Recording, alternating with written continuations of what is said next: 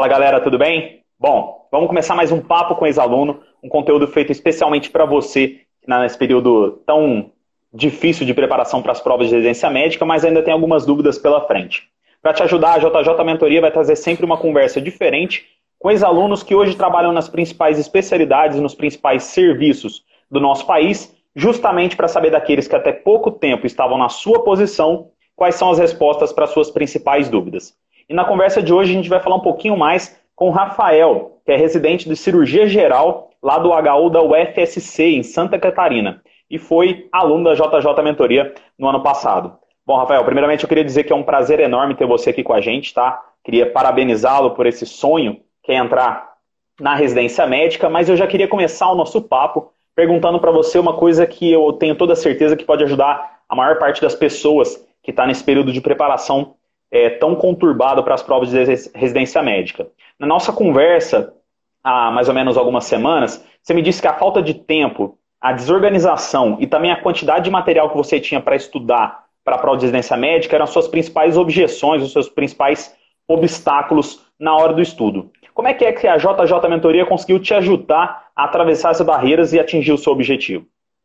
Tá certo. Então, boa noite, pessoal. É uma honra também estar participando aí. E o que a JJ é, me elucidou foi o seguinte: eu, entra, eu entrei num cursinho em janeiro, um cursinho que a maioria das pessoas fazem, e me deparei com diversas apostilas, é, aulas extensas, é, sem um cronograma assim muito claro para seguir, no caso. Né? No caso, tu tinha todo o material, mas a gente não tinha aquela, aquele cronograma, o que fazer, o que estudar no dia seguinte e tal. Então, eu comecei a estudar janeiro, fevereiro, e no final de fevereiro, é, motivado pela minha namorada, ela, ela meio que percebeu que existia a JJ e meio que pediu para olhar o perfil de vocês. No caso, eu olhei aqueles vídeos do YouTube, que logo do início de vocês, uhum. ensinando como que era e tal, e eu achei que combinava muito com o que eu estava procurando, no caso, né? Alguém que fosse guiar os meus estudos, na realidade. E quando eu, eu encontrei a plataforma ali da JJ, eu comecei a ver que era exatamente aquilo que, que eu procurava mesmo, né? Aulas curtas, é, um material ali fácil para a gente, é, para gente, como é que eu vou dizer, para gente é, de apoio, fácil para gente, para gente ver e, e depois da aula. Então eu acredito que o que a JJ fez foi é, organizar o conteúdo que que era muito extenso no caso, né? Exatamente. Isso é uma, uma objeção que eu acho que a maioria das pessoas tem quando começa a estudar para a prova de residência médica, porque a gente sabe que o conteúdo da medicina é enorme e a gente tem pouco tempo, né? Normalmente é. o médico recém-formado ou o estudante de medicina tem muito pouco tempo. E esse é um, um problema que aflige, eu acho que todo mundo que estuda para a prova de residência médica. Alguns um pouco mais, alguns menos. E o que a gente trata na mentoria, que eu acho que ajuda muitas pessoas, é o que a gente fala sobre o princípio de Pareto, né? Que seria aquela parte em que 20% das ações levam 80% das consequências, ou seja, existe Sim. um direcionamento dentro do, do estudo para a prova de residência médica, não é tudo que cai na prova de residência, e mesmo assim existem assuntos que caem mais do que outros, e existem assuntos que caem pouco, mas tem subtópicos deles que caem em quase todas as provas. Então é muito importante Exatamente. que você tenha esse direcionamento, né? E outra coisa que ajuda além do direcionamento é já que a gente não tem tempo, a gente precisa otimizar esse, esse tempo. E como é que a gente faz isso? Através ou de um estudo mais direcionado, lógico, ou também evitando que você perca muito tempo com aquele estudo tradicional que a gente tem, que é de ficar horas e horas lendo apostila e tudo mais. Essas duas coisas eu acho que são coisas muito importantes para qualquer pessoa que vai estudar para a prova de exercícia médica. Não Exatamente. necessariamente quem vai fazer a JJ, não necessariamente quem vai fazer outro curso preparatório. Mesmo quem vai estudar por conta própria consegue fazer isso. É óbvio que é um pouco mais difícil, mas ela tem capacidade para fazer isso, eu tenho certeza. Isso, e me conta é... uma coisa. A gente conversou há, há, um bom tempo atrás, né? Eu lembro que você veio falar comigo, com o Eduardo, que nesse mais ou menos nesse mesmo período do ano passado, né, por volta de agosto, se eu não me, não me engano, 4 de agosto, você falou que o teu rendimento nas provas que você estava fazendo, né, as provas na íntegra, nos simulados, ainda estavam muito abaixo do que você esperava. E você tinha um sonho que era passar aí no HU de Santa Catarina. E no final do ano, depois que a gente teve essa conversa lá no meio do ano, a gente viu que teve uma ótima surpresa. Não foi só uma surpresa, né? Foi uma consequência, mas você teve um salto importante de rendimento. Eu me lembro que você aumentou praticamente 20 pontos em relação ao que você tirava nessa época em agosto e conseguiu realizar esse seu sonho, que era entrar aí no HU. Fala uma coisa, o que você acha que foi mais importante para essa guinada de resultado e para você conseguir entrar na residência médica? Eu acredito que o mais, o mais importante, sem dúvida, foi é, o mix né, do que vocês ofereceram é, para mim, no caso, né? Os flashcards, é, fazer sempre as questões, esse princípio de Pareto mesmo. É, no início eu fiquei com muita dúvida, confesso, não acreditei. Eu demorei, eu acho que uns dois meses para me habituar com, a, com, com o cronograma de vocês. Eu tinha várias dúvidas, eu pensava, isso não vai funcionar. Mas eu fiquei viciado no, no flashcards, né? Eu fazia o tempo inteiro.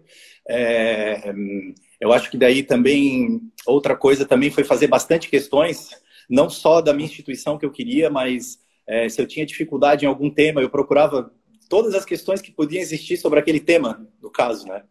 Então, isso eu acho que foi o diferencial. E uma outra coisa que eu fazia também, que eu lembro que no, nos tutoriais de vocês, né, logo no início, vocês, a gente tem umas uhum. quatro, cinco aulas, eu confesso que eu assisti acho que mais de dez vezes, que eu não entendia muito bem sobre a plataforma e tal, mas uhum. eu comecei a pensar da seguinte maneira, se o meu objetivo é é passar, eu tenho que acordar e a primeira coisa que eu tenho que fazer é estudar. Então, se eu começo a trabalhar às 8 da manhã, eu acordava às seis e meia da manhã e fazia as tarefas mínimas, né, que tinha. Eu já começava uhum. o meu dia já terminando as tarefas mínimas, porque eu já sabia que eu ia chegar cansado do, do hospital e, no caso, não ia conseguir estudar. Então, eu, eu voltava do hospital às 8, 8 e meia da noite e me restava fazer os flashcards, né? Então, uhum. eu, eu prestava bastante atenção nos flashcards. Então, eu acho que fazendo as questões antigas, é, me coordenando e tendo essa disciplina, né? Que eu falei, né? A JJ não vai passar ninguém, né? Ela vai dar toda, todo o material que vocês, é, que a gente precisa e com a orientação de vocês e a nossa disciplina que a gente vai ter os resultados no futuro, né? Então, eu acredito Exatamente. que foi essa disciplina e essa força de vontade em querer passar mesmo, né? Que me fez ter Show. esse salto. Mas eu acredito também que, assim, é, nos últimos é, 10 anos, né, eu peguei as últimas 10 provas e fiz todas elas, no caso, né? Um uhum. final de semana antes da prova, eu me tranquei em quatro dias numa casa na praia e fiquei só fazendo aquelas questões. Porque uhum. vocês sempre falavam, né? Ah, por mais que não caia a questão igual, o tema vai ser igual e às vezes um enunciado de uma questão antiga né, pode ajudar na resposta de outra. Então, uhum. para minha surpresa, é, caíram em torno de umas 12 questões, é, quase iguais. E além uhum. disso, umas seis questões foram sério, exatamente iguais aos flashcards. Então, assim, era aquelas questões que vocês falavam que o aluno acertava em cinco segundos, né? Que tu bate o olho e tu nem pensa. Tu simplesmente uhum. assinala. Então, eu acredito que foi isso. Se tu for ver, umas 16 questões que eu ganhei foi na persistência, de prova antiga e flashcards, no caso, né? Uhum. Show, você falou várias coisas bem interessantes, né? A primeira delas eu acho que é realmente o que você falou, eu acho que vale para qualquer pessoa que faz um cursinho, né? O cursinho não passa a gente, né? Ele, a, a gente precisa utilizar ele da melhor forma possível para conseguir atingir o objetivo. Eu acho que uma coisa que é importante é saber que se você quer passar esse ano, esse tem que ser o seu objetivo principal. Se você, lógico, tem outras atividades, você não vai deixar de fazê-las, você não vai deixar de se divertir, fazer outras coisas mas passar na residência médica precisa ser o seu objetivo principal. Pelo menos para deixar você sempre com aquela pulga atrás da orelha de eu tenho que estudar, eu tenho que fazer alguma coisa. Mas o que aconteceu com você é algo que a gente vê acontecer praticamente todo ano com os alunos da gente. E eu acho que aconteceu até comigo e com o Eduardo quando a gente começou a se preparar para a prova de residência, lá em 2016. Quando chega essa metade do ano, a gente tem um baque e fala assim, pô, realmente está na hora de começar a estudar mais, eu preciso estudar mais e realmente dá tempo, a partir de agosto, agora até o final do ano, para a prova de residência, existe a possibilidade da gente conseguir se preparar bem. Porque a gente fala que a prova de residência médica, ela na verdade é quase como uma maratona, né?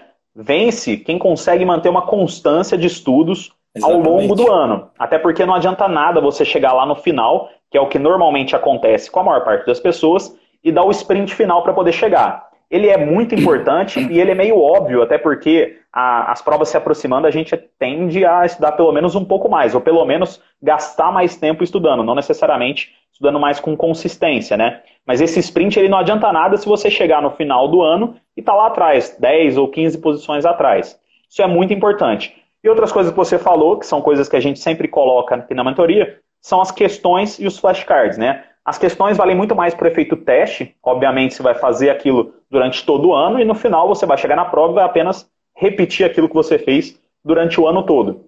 Isso é muito importante, não só as questões, mas também os flashcards, que é uma maneira um pouco diferente de trazer o conhecimento para o aluno que a gente usa aqui na mentoria, em que a gente traz os principais CCQs, né, o que a gente chama de conhecimento chave para questão. Isso é normalmente o conhecimento que você precisa para poder acertar uma questão. E o que você falou é muito importante. Você até melhorou o que a gente fala, né? Que você se trancou numa casa na praia e tudo mais, mas dá para você se trancar em casa também e fazer as provas antigas da instituição, né?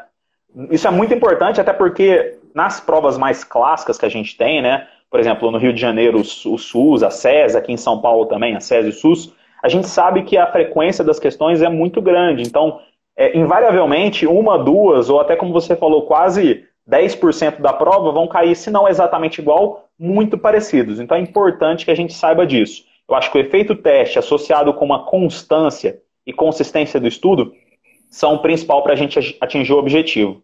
Tá? Lembrar quem estiver aqui na live quiser fazer pergunta, pode falar que a gente é, vai responder aqui também. Tá? E, e teve uma, uma outra coisa aí que eu tenho que deixar também, que o Eduardo, eu enchi bastante o saco do Eduardo, na verdade. É, eu sempre mandava mensagem para ele, né, tanto quando eu estava ansioso ou por alguma dica aleatória. Na realidade, depois eu via que eu queria mesmo era só alguém me incentivando, né, falando, ó, oh, não desiste, continua, né, e eu não fiz nada além do que vocês me orientaram, na verdade, né? É, eu segui o uhum. cronograma. Eu digo que eu fiz exatamente o que vocês me mandaram, né? Baixei a cabeça e estudei mesmo. É, exatamente. Precisa estudar, não tem como, né? Não existe uma fórmula mágica, não existe nenhuma receita para a gente poder passar. E a Luana te perguntou uma coisa em relação sobre a, a realização das questões, né? lá no início, se você estava mal preparado, como é que você sentia. Eu vou responder até por mim mesmo, quando eu me preparei para as provas de residência médica. Fazer questão é mais ou menos o que você falou. No começo começa, é, é um pouco mais difícil, quando você não tem o conteúdo, fica mais difícil ainda. É óbvio que, ao longo do tempo, conforme você vai adquirindo conhecimento, fica mais fácil. Mas eu acho que quanto mais questões você faz, e é isso importante que você falou, fazer de instituições diferentes, a gente acaba pegando mais ou menos um macete da questão, e às vezes com algumas poucas palavras, isso eu usava bastante quando a gente falava de doença exantemática, por exemplo, você isso. consegue acertar uma questão que às vezes para outras pessoas é difícil. Você com duas ou três palavras, por exemplo, cóplica, alguma coisa do tipo, você já um bate sarampo na sua cabeça, você vai lá marca e consegue acertar uma questão rápida na prova, otimizar o tempo de prova, que é importante, e sair na frente de muita gente.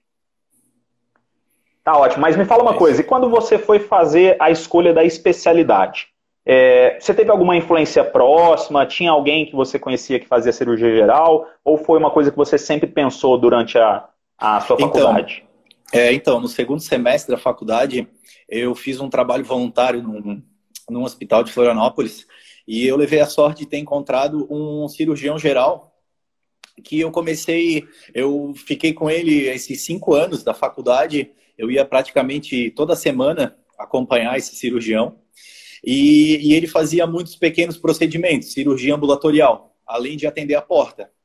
Então eu me identifiquei muito nesses pequenos procedimentos, na verdade, uhum. e, e quando acabou a, a faculdade, ele me chamou para eu trabalhar junto com ele sendo auxiliar desses pequenos procedimentos. Uhum. Então, ele me influenciou bastante. É, uhum. Porém, quando eu terminei a faculdade, eu fiz uma pós-graduação em endocrinologia. Nada a ver com que eu com que eu estava pensando. É porque o meu pai é endocrinologista. Ele tinha um curso de pós-graduação no hospital privado aqui em Florianópolis, o Hospital de Caridade. E aí uhum. ele falou para mim, olha, vem aprender um pouco de medicina com o pai, vem conhecer um pouco sobre a endocrinologia. E bom, era um curso que era gratuito para mim, meu pai estava disponível para mim a todo momento. Então eu fiz dois anos dessa pós-graduação e eu já sabia que quando eu terminasse, eu ia focar totalmente para passar na prova de residência, né? Então uhum. eu terminei o curso em janeiro do ano passado e em janeiro mesmo já iniciei a estudar para é, a prova de residência. Então eu tive muita influência mesmo por um cirurgião geral que eu acompanhei na realidade, né? Uhum. É, isso acontece muito, né? A influência que a gente tem durante a faculdade, ou até mesmo coisas que a gente gosta, influenciam muito na escolha que a gente tem de especialidade, né? A gente sempre fala que existe muita dúvida, muita gente tem dúvida em relação ao que fazer, e isso acaba sendo até um empecilho para algumas pessoas na preparação de prova. E isso não, não, não deve acontecer, a gente sabe que acontece, mas não deve, até porque na prova, a prova vai ser a mesma para qualquer especialidade. Então você tem que Exatamente. se preparar de qualquer jeito. E ao longo do tempo, às vezes isso acontece. A gente tem esse intuito e essa cultura que surgiu principalmente por conta da, da medicina que a gente tem na, nos Estados Unidos, dessa subespecialização, que é uma tendência mundial, não tem como, mas existe essa, essa tendência, esse costume de que todo mundo tem que fazer residência médica logo depois que forma. Isso não é verdade. A gente sabe que o médico Exatamente. consegue trabalhar de algumas formas fora disso. Mas é óbvio que depois que você sair da faculdade, a chance de você passar é muito mais fácil por conta do conteúdo que você adquiriu ao longo do tempo. Você está mais acostumado para estudar e às vezes isso acontece mesmo. Você começa com uma coisa, acaba pensando em outra e por motivos, claro. lógico, de vida ou de oportunidade, a gente acaba fazendo.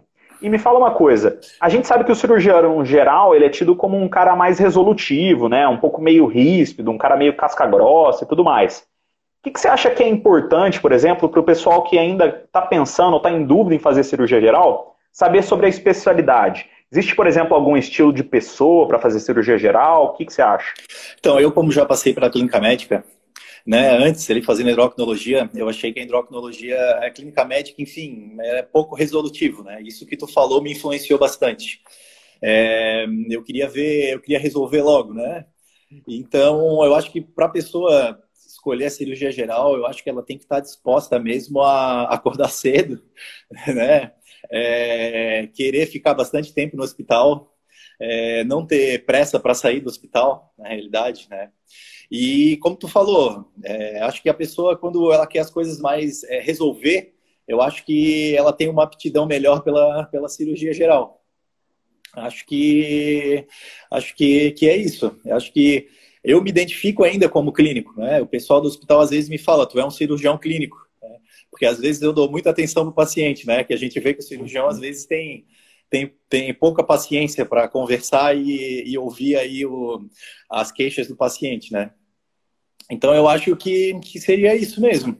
E a, a relação que tu falou de ser casca grossa, eu acho que não necessariamente, eu acho que isso é tudo um costume, né? Eu, quando iniciei a anatomia, eu, ou quando eu olhava sangue, né? Quando eu via sangue na faculdade, eu até tinha medo. Né? Hoje em dia, eu olho a cirurgia e acho que é muito interessante, muito bacana, né? A gente poder ajudar o próximo e, e também é, tá, tá em contato com o que a gente está estudando, né? E vendo na prática. Exatamente. Eu acho que essa parte da resolubilidade é algo que é muito inerente às especialidades cirúrgicas, né?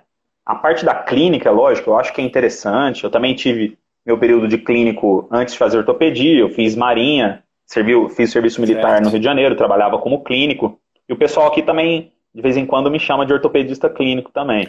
Mas eu acho que a resolubilidade da ortopedia foi também o que mais me chamou a atenção. E não só a resolubilidade, mas também a possibilidade que você tem de, além atender, de atender porta, por exemplo, paciente clínico, lombalgia e tudo mais, do, das cirurgias, obviamente, mas também dos pequenos procedimentos, que foi o que você falou. Uma infiltração, isso, isso. Uhum. uma artrocentese, é, qualquer procedimento mais simples que às vezes a gente, como clínico, tem um pouco de medo de fazer ou necessariamente o paciente mesmo não procura a gente por conta daquele problema.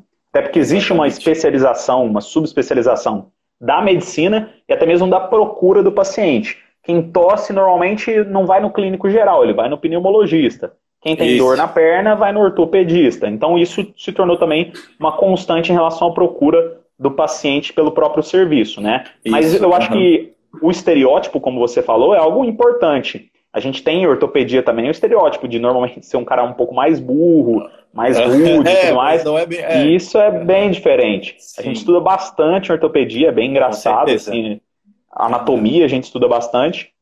E, obviamente, Sim. o trato com o paciente é algo que você tem ao longo do tempo, né? E eu acho que é uma das coisas que a gente não pode perder na nossa prática clínica. Em relação à escolha do serviço, eu lembro que você sempre falou em relação à prova aí de Santa Catarina, você tinha já essa influência do seu pai. Como é que foi para você escolher o serviço? E o que, que você acha que é importante para uma pessoa que vai fazer cirurgia geral, já sabe, escolher em relação ao serviço dela? Certo. Bom, o meu caso foi porque eu quero morar em Florianópolis e eu sou de Florianópolis, né? Então, e o serviço que eu escolhi do HU, porque o meu pai é aposentado do HU, Ele foi que uhum. fundou a endocrinologia do hospital em 1979 lá. Então eu cresci com ele indo para o hospital, na realidade, né? Eu tinha essa imagem de criança, então é, não sei se era um sonho ou não, mas eu acho que era mais era uma vontade mesmo que eu queria de estudar numa na federal ali de Santa Catarina. Né? Então assim o serviço eu confesso eu te confesso que esse esse meu esse médico que eu auxiliei que eu auxilio, auxilio ainda quando tem tempo ali no hospital uhum. privado que eu falei que eu fazia estagiário ele foi chefe desse serviço durante 20 anos. Né? Então eu uhum. sempre tinha referência dele.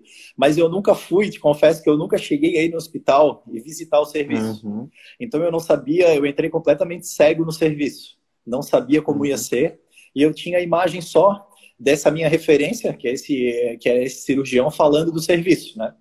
Uhum. Então, é, eu acredito que para tu poder escolher um serviço, eu acho que tu, eu acho que é importante saber quantas horas tu vai fazer na semana, é, quais são as competências do R1, né? Se uhum. você tem staff para te orientar o tempo inteiro ou não. Eu acho que esse é o primeiro ponto, sabe? Para saber se tu, uhum. como residente, vai estar tá assistido por uma pessoa mais experiente. É, aqui no meu caso, a gente tem o serviço do aparelho digestivo, R3 e R4. Aqui na nossa, uhum. nossa instituição, eu não tenho tanto staff presente, é mais aparelho digestivo R3 e R4. Eu acho isso uhum. muito ruim, na verdade. Né? Então, eu uhum. acredito saber exatamente como que é o auxílio pro residente, né? porque a gente está querendo se formar, fazer uma formação. E às vezes a gente tem muito. Eu, eu, eu, vejo muito papo de outros residentes da cirurgia geral que às vezes não tem nem é, orientação alguma, né? Uhum. Que é simplesmente o R1 que resolve praticamente tudo e o R2 que entra nas cirurgias, né? Então eu acredito pra, na escolha de um serviço, eu acho que é muito importante a gente é, ir em referência e perguntar, né, quem está fazendo, né, quem, quem já é residente, no caso. Uhum. É, uma coisa que eu sempre falo, e eu acho que está em consonância com o que você falou, é que é importante que você conheça a rotina da especialidade também, porque muitas vezes a gente tem uma ideia de como é, mas, por exemplo, a gente tem um convívio com o pai da gente, com um colega que já é formado há mais ou menos 10 anos, então a gente tem uma, uma visão muito enviesada da especialidade, né? Às vezes você já, tá, já tem uma visão daquele cara que está trabalhando com cirurgia letiva, tem um consultório dele, e obviamente a vida dessa pessoa é muito melhor do que a vida de um residente. E muda muito de serviço para serviço, principalmente em serviços mais é, acadêmicos, né? E serviços mais públicos ou gerais, em que a gente tem uma quantidade de serviço um pouco maior e necessariamente não tem tanta atenção em relação à formação acadêmica do residente. Muitas Exatamente. vezes o residente tem uma ótima formação em relação a procedimento, em cirurgia, tem uma mão para cirurgia muito boa, mas às vezes isso acaba pecando um pouco, né? Então é importante, além de você conhecer o serviço, você conversar com os residentes, uma coisa que eu sempre falo, que você converse com pessoas em estágios diferentes daquela especialidade. Isso, isso. Fala com R1, fala com R2, no caso de lugares que tem R3, fala com R3, fala com o cara que se formou há pouco tempo, fala com o cara que se formou há muito tempo, porque você consegue ter um panorama geral de como é a especialidade e como é o próprio serviço, porque eu acredito que aí também seja, vai ser o que eu vou te perguntar daqui a pouco, mas aqui, por exemplo, na ortopedia, o R1 fica mais com trabalho burocrático, com atendimento direto é, de porta e tudo mais, então ele acaba trabalhando um pouco mais que os outros residentes. Mas isso é um pouco de consequência até da própria formação, porque o R1 ele tem muito pouco contato, eu acho que cirurgia geral, a gente até tem um pouco de contato, mas mesmo assim é muito pouca coisa durante a faculdade. Ortopedia, então, oftalmo, por exemplo, torrino, é menos ainda, eu acho, né? Então é importante que o R1 ele tenha contato constante com o paciente, com o caso, e acaba que ele faz mais o serviço burocrático, porque o R1, o R2 e o R3 já fizeram também isso ao longo do tempo e precisam se dedicar um pouco mais para a parte prática, né? Mas eu lembro que quando, há mais ou menos uns meses, você chegou a conversar com a gente também e dizer que estava um pouco desanimado com a residência e tudo mais. Acho que um pouco em relação ao que você falou, né? Você não chegou a visitar o serviço, você foi mais por uma uma experiência própria ou por um desejo, e você até pensou em desistir da especialidade, mas acabou continuando, né? Eu queria saber, foi uma coisa que o pessoal do Instagram até perguntou, a Maria Eugênia perguntou lá no Instagram pra gente, eles queriam saber por que, que você teve essa época que você achou que talvez não fosse isso que fosse para você, e como é que é mais ou menos, como é que você saiu disso, né? E como é que é a vida aí do R1, do R2, como é que o serviço se distribui entre vocês? Então, é, eu pensei em desistir até né, no início, porque eu achei exatamente como tu falou, é um trabalho muito burocrático no início. é, o pessoal da enfermagem não te trata bem, é, os técnicos de enfermagem também não vão te tratar bem, porque tu é novo, tu que está invadindo o espaço deles, na realidade, né? Uhum. É, tu sabe, os staffs não vão te dar apoio no início, porque nem te conhecem também. Né? Então eu me senti muito no trabalho braçal, como tu falou mesmo. Uhum. Eu estava chegando às 5 e meia da manhã para ter de 12 a 14 pacientes para evoluir sozinho na enfermaria me senti um pouco assustado, é, quase nada assistido pelos staffs, né? Comecei a, a, questionar se eu queria realmente fazer aquilo. Mas eu, eu vi que o que me motivou bastante foi que eu tive três é, R iguais, né? Que nós estamos em quatro, quatro, como é que se fala? Quatro residentes, né? É, eu vi uhum. que eles estavam numa vontade tão empolgados que eles me deram muito apoio entendeu? Conversaram comigo, é, é, me perguntaram o que, que eu estava, né, quais eram meus medos e tal, e, e me incentivaram bastante a continuar, na verdade, sabe? Uhum. É, minha namorada também, como a minha namorada faz clínica médica no Hospital de Clínicas em Porto Alegre, ela até faz é, a JJ também, que ela quer fazer dermato depois. Ela uhum. também me incentivou bastante, porque o R1 dela também foi bem estressante, eu acompanhei de perto. Né? E aí eu também conversei com aquele cirurgião que eu falei, olha, tudo que tu me falava eu acho que é mentira. Entendeu? Eu acho que tu só me iludiu e eu tô no serviço errado, eu tô em outro hospital. Né? Então, isso aí, isso aí que me deixou bem desanimado, né? Eu fiquei os dois primeiros meses, assim, é, revoltado com o serviço mesmo, né? E, e, eu revoltado mais ainda porque eu falei, não acredito que eu estudei esse ano inteiro para estar tá aqui, no caso, né? Uhum. Mas, enfim, Aí eu fui vendo que isso é como tu falou mesmo, né? é uma hierarquia do serviço, toda, toda cirurgia geral é assim, ortopedia, eu acredito que seja assim, e eu acredito uhum. que todos os lugares sejam assim, né? Então, é, eu acredito que olhando os R2 e vendo o que eles estavam fazendo, eu comecei a me confortar. Ó, oh, isso aí é um uhum. processo, no caso, né? A gente, eu vou ter que passar por isso mesmo. É, tem uma frase que eu acho bacana que o é, do R1, né? Os dias são longos, mas é só um ano, né? Tipo, então, passa logo. Agora falta só mais cinco meses para mim, né? Então, eu já estou pensando no dia que vai acabar. Mas eu comecei a ver que ajudar o paciente em hospital público, que eu só tinha é, experiência em hospital privado, começou a me confortar. Eu comecei a ter um feedback dos pacientes muito importante. É, vi que a minha ajuda estava sendo efetiva. E eu comecei a uhum. ver que eu estava sendo importante para aquele serviço. Né? Então, eu acredito que isso me motivou e, e, me fez continuar, né? Tanto é que hoje eu até saí bastante estressado, que nada deu certo, fiz bastante coisa burocrática. É, no final, tive que sair só às oito, tinha que sair às sete, teve cirurgia de emergência. É, o R1 não entra, o R1 só fica na parte burocrática, então eu ajeitei tudo para o staff né, e para o R2 é, é, deixarem pronta a cirurgia.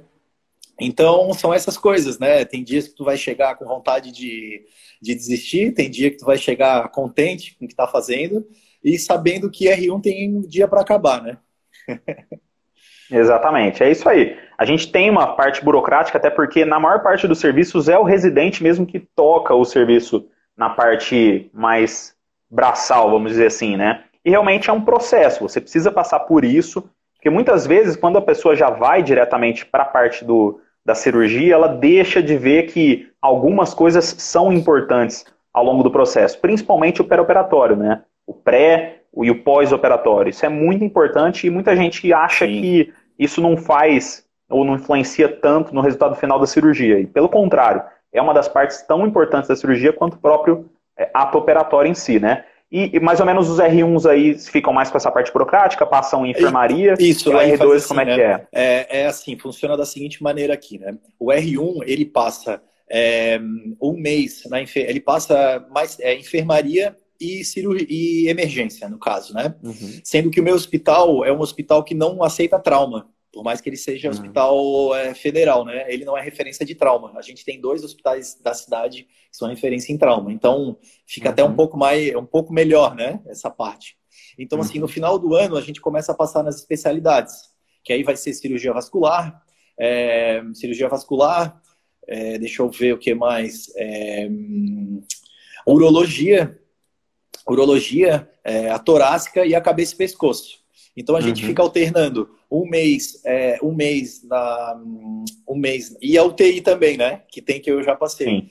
Então, até, até setembro, outubro, é só UTI, enfermaria e emergência, no caso, né? uhum. né? Então, vai ter, tem dois R1 passando na enfermaria, um R1 na emergência, junto com dois staffs, e um fica na UTI. Uhum. E, e aí fica revezando, né? No caso. E os R2, Sim. no caso, eles também passam na cabeça e pescoço, passam na proctologia, passam também na, na, é, na cirurgia vascular.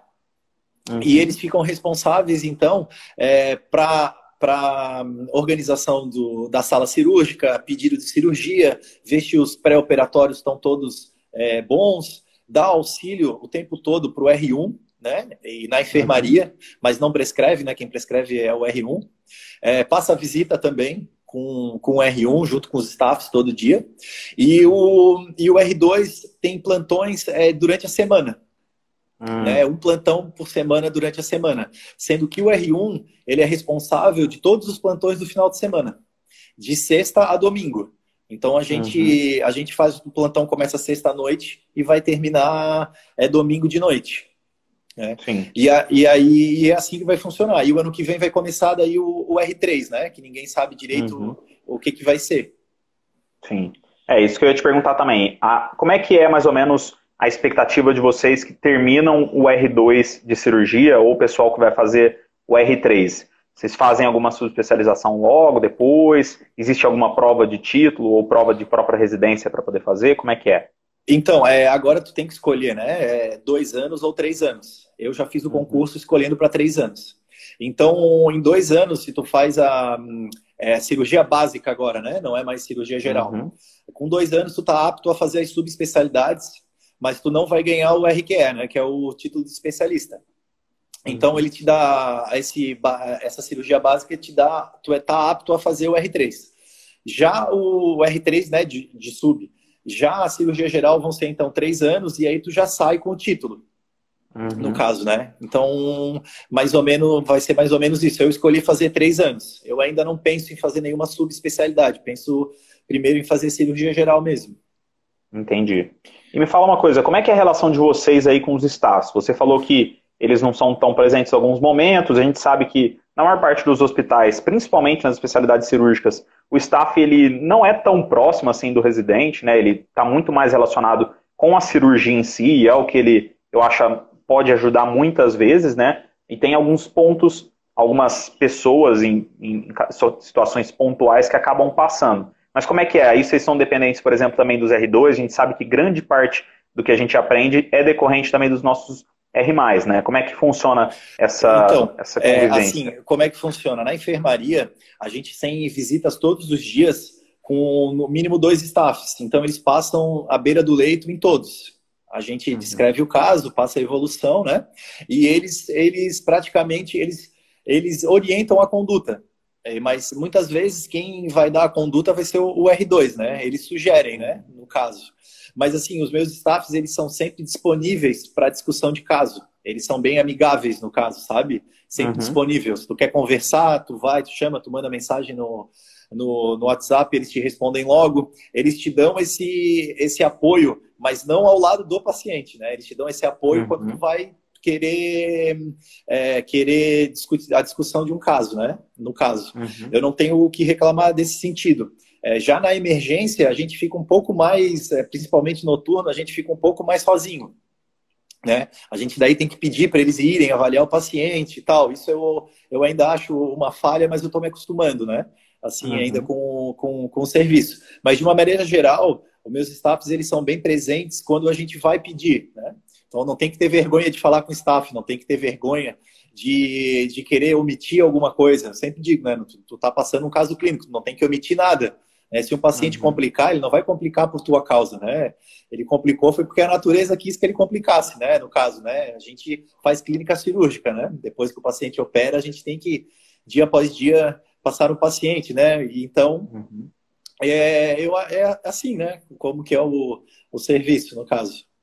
Sim, eu acho que isso é muito é inerente à própria formação, acho que não deveria acontecer, mas eu acho que acontece na maior parte dos serviços, e eu acho que ela tem um ponto positivo porque a gente começa a aprender a, a lidar com algumas situações que são um pouco mais estressantes, principalmente para quem trabalha na emergência, né?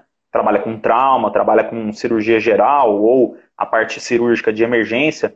É importante que você tenha até uma inteligência emocional para poder lidar com algumas situações e tudo mais, mas é imprescindível que você tenha alguém para correr caso a coisa complique mais, né? É um pouco mais complicado que você Isso. tenha que manejar um paciente, às vezes, é, que está um pouco mais grave, sem a ajuda de alguém. Eu acho é, que com a gente nisso... isso não acontece, assim, ali é, é, é então... tem alguém que vem, no caso, né? Exato. Eu acho que na maior parte dos serviços isso acontece, né? É difícil você ver uma pessoa que ela é um, um staff ou, ou alguém que é extremamente solícito e tudo mais, mas é difícil também você ver alguém que não quer ajudar. As é, pessoas elas estão disponíveis, né? Acho que isso é importante também para todo mundo saber. E me fala uma coisa, o que, que, mudou aí na rotina de vocês em relação ao Covid? Vocês foram destacados para atender? Vocês tiveram alguma alteração na grade? Como é que funcionou aí na, na, pandemia? A gente, a gente teve, sim. Agora, no último mês só, eu fiz um plantão no Covid, tive que fazer um só, na realidade, né? É, a gente, até o R1, né? É, até eu tive uma reclamação aqui do, do meu serviço que tem, um, tem um, um residente de férias, então a gente está suprindo as férias desse residente, né? Então, na realidade, ao invés de eles tirarem um plantão para a gente, porque a gente estava já substituindo esse residente, eles ainda deram outro plantão para eu fazer no Covid, né? Então, assim, o pessoal, o hospital inteiro foi remanejado, e no nosso hospital, no caso, o pessoal da, da radiologia, o pessoal da dermatologia, o pessoal do, da cirurgia plástica, aparelho digestivo, foi manejado em fazer um plantão por mês. Então, a uhum. especialidade cirúrgica do hospital teve que fazer um plantão noturno por mês para suprir isso, né? Para suprir esse, o plantão na emergência do Covid, né? E uhum. então a gente foi remanejado somente nesse dia. Então foi só um dia. Só que é, a gente atende muito paciente de Covid, né? Às vezes a gente vai drenar um tórax. É, ontem, ontem, ontem, na UTI Covid, eu tive que ir lá é, drenar um tórax de um paciente que deu um pneumotórax, né? Então, uhum. a gente está sempre em contato com, com os pacientes do, do Covid, né? Assim, uhum. para o R2 e para o R3 e R4 do aparelho digestivo, as cirurgias diminuíram bastante, né? As cirurgias uhum. eletivas, né? Praticamente não está tendo. Mas como nosso serviço é cirurgia geral, a gente tem cirurgia praticamente todo dia. A gente é referência aqui de vias biliares, né? Então, sempre vem paciente para a gente, todos os dias. Então, tem sempre cirurgia de emergência acontecendo, ou é, alguma coisa que precisa fazer uma CPRE, né? E depois faz a uhum. cirurgia depois para tirar alguma síndrome colestática, alguma coisa assim. Então, o que, o que para o R1, para mim, eu não vi nada de, de alteração para o Covid. Tanto é que eu estou trabalhando mais ainda, né? E como tu falou, né, o R1 faz clínica, né? Eu estou fazendo clínica cirúrgica. Então, para mim, não diminuiu o trabalho. Mas agora, o pessoal da subespecialidade diminuiu bastante. É, eu acho que isso foi algo que aconteceu em praticamente todos os serviços, né? As subespecialidades que acabam trabalhando mais com cirurgia eletiva tiveram o fluxo bem diminuído, mas quem trabalha com a parte geral, né, que seria o clínico geral, o cirurgião geral, até o próprio ortopedista, que trabalha com coisas diferentes né, de coronavírus, o volume ele acaba se mantendo mais ou menos, você acaba se adaptando, né? E algumas pessoas são deslocadas justamente para poder suprir. Mas me fala uma coisa, depois de você ter entrado na cirurgia geral, existe alguma coisa que você tinha antes como uma dúvida ou uma incerteza em relação à cirurgia e depois que você entrou na especialidade, você sanou essa dúvida, você mudou a sua perspectiva sobre isso? Sim, sim, eu, eu tinha. Vamos ver, não sei se eu entendi muito bem tua pergunta. Se tu repete aí tua, tua pergunta. Você tinha alguma coisa que antes você tinha como conceito em relação à cirurgia geral, e quando você entrou e viu a especialidade, viveu sobre ela, esse conceito mudou um pouco? Sim, eu achava que o cirurgião geral era muito mais ríspido, como tu falou mesmo, né? Muito mais ogro, assim, né? achava que não, não era muito de papo e tal, mas pelo contrário, eu achei que o pessoal da cirurgia geral, assim, uma equipe que sempre um precisa do outro, né? A gente não, no cirurgião geral não trabalha sozinho. Então, uhum. o que eu vi no serviço é isso, que um depende do outro, a gente tem que depender do técnico de radiologia, nós temos que depender do da técnico de enfermagem, da enfermagem. Então é sempre uma equipe. O que mudou, eu achava que o cirurgião geral ele era um pouco mais ogro assim, né? Não dava tanto papo uhum. e tal. Então o que mudou para mim foi isso. Entendeu? Assim, e também na época de acadêmico, né, eu entrava em cirurgia de grande porte e ficava bastante assustado, né?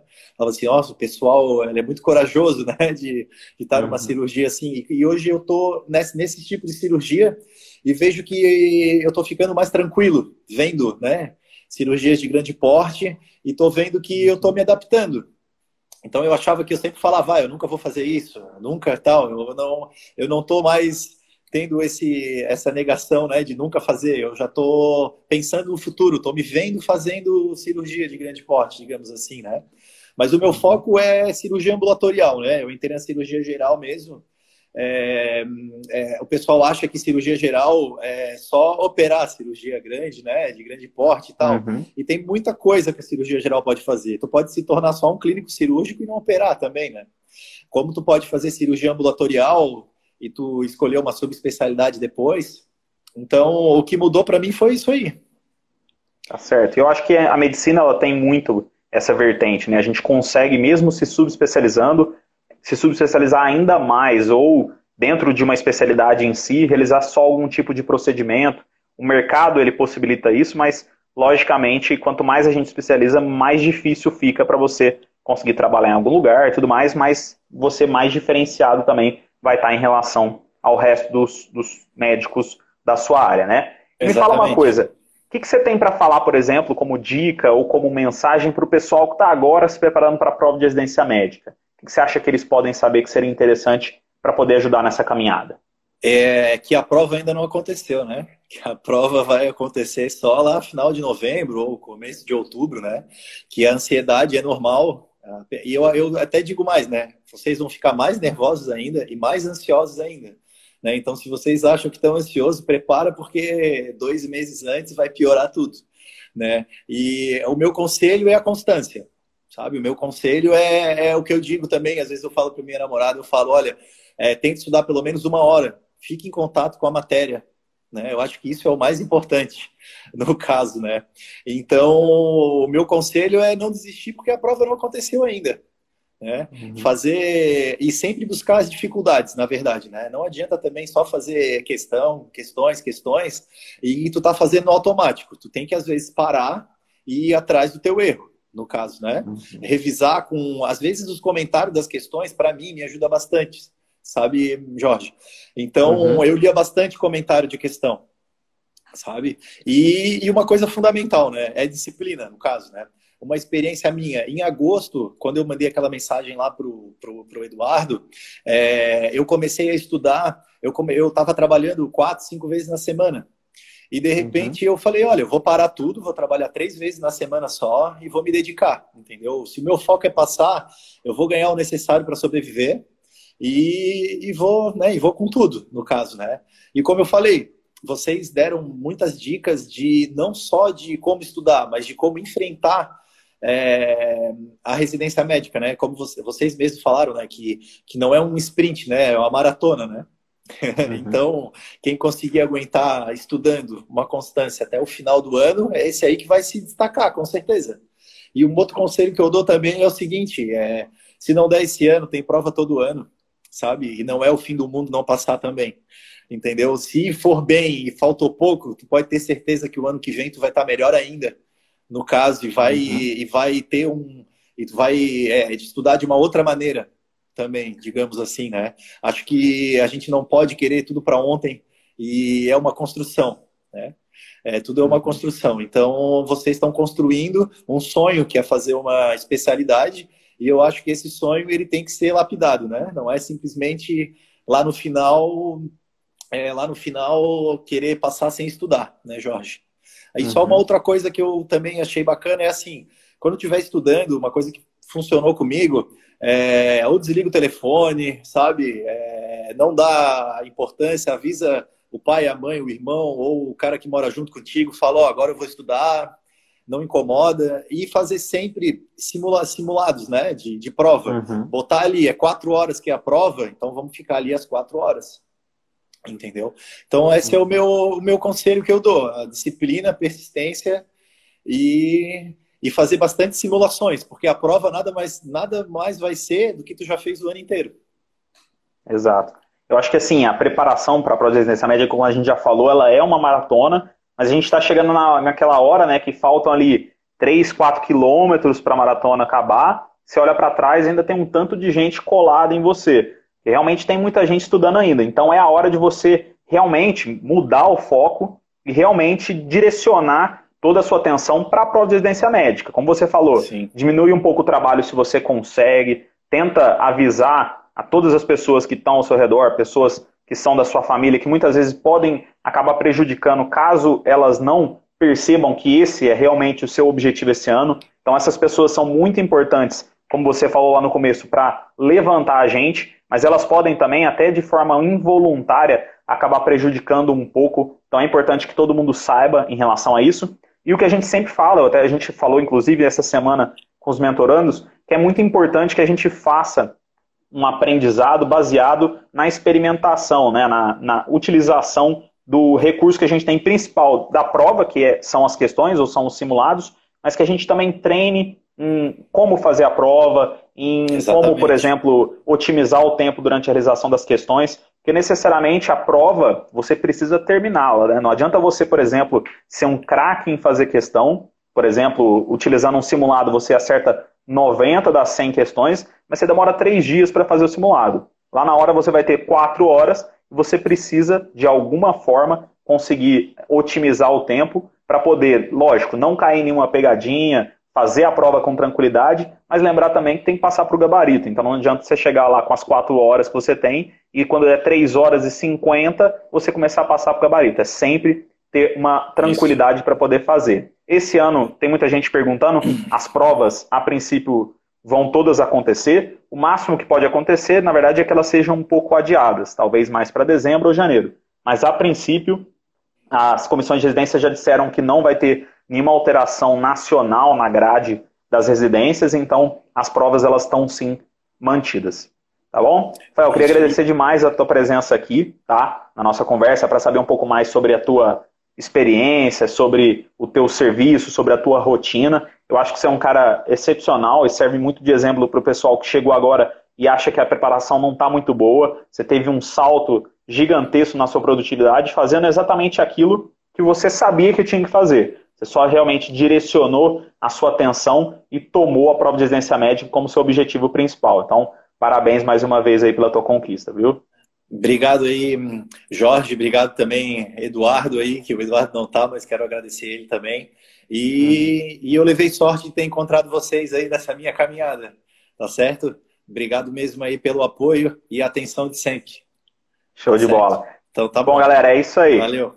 Esse foi mais um papo com ex-aluno. Eu espero que vocês tenham gostado. É um conteúdo da JJ especialmente feito e de, totalmente direcionado para você que se encontra nesse período de preparação para as provas de residência médica. Toda conversa, uma história diferente, um residente, uma especialidade, um serviço diferente. Tudo isso para trazer daqueles que até pouco tempo estavam no seu lugar os pontos chaves para atingir a tão sonhada vaga na residência médica. Por hoje é só. A gente se vê na próxima. Um abraço. Valeu.